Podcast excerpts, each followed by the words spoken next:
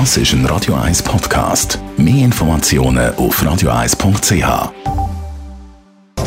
Netto, das Radio 1 Wirtschaftsmagazin für Konsumentinnen und Konsumenten, wird Ihnen präsentiert von Blaser Greinicher. Immobilienkompetenz seit Jahrzehnten. blasergreinicher.ch Dave Burkhardt. Die Schweizer Börse dürfte im roten Bereich in die neue Woche starten. Die vorbörslichen Daten von Julius Berg sind der SMI beim Start ein knappes Viertelprozent im Minus. Und auch alle SMI-Titel sind laut Cash im negativen Bereich. Am meisten verlieren die AWB und die UBS mit je 0,3 Prozent.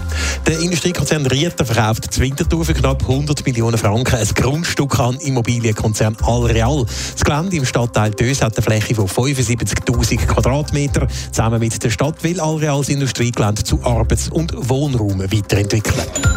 Der Onlinehändler Galaxus schreibt beim Verkauf von Sonnencreme Rekordzahlen. Im Juni sind so viel Sonnencreme verkauft worden wie noch nie. Im Vergleich zum Vorjahr beträgt das Absatz plus fast 130 Prozent, heisst in einer Mitteilung. Besonders gefragt sind Produkte mit dem hohen Lichtschutzfaktor.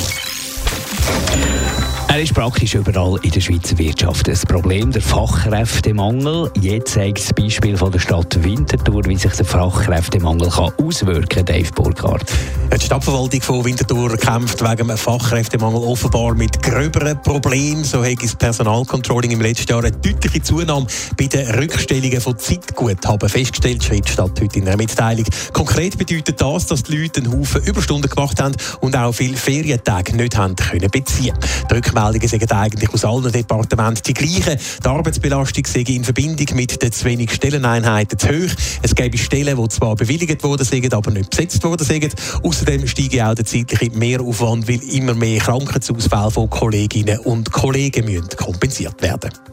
Wo fehlen in der Stadtverwaltung besonders viele Leute?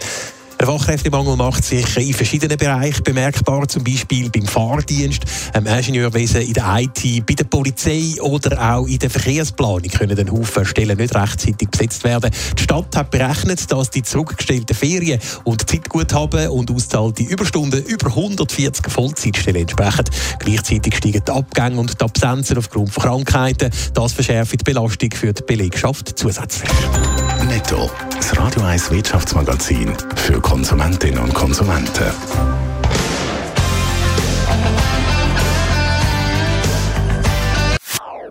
Das ist ein Radio 1 Podcast. Mehr Informationen auf radio1.ch.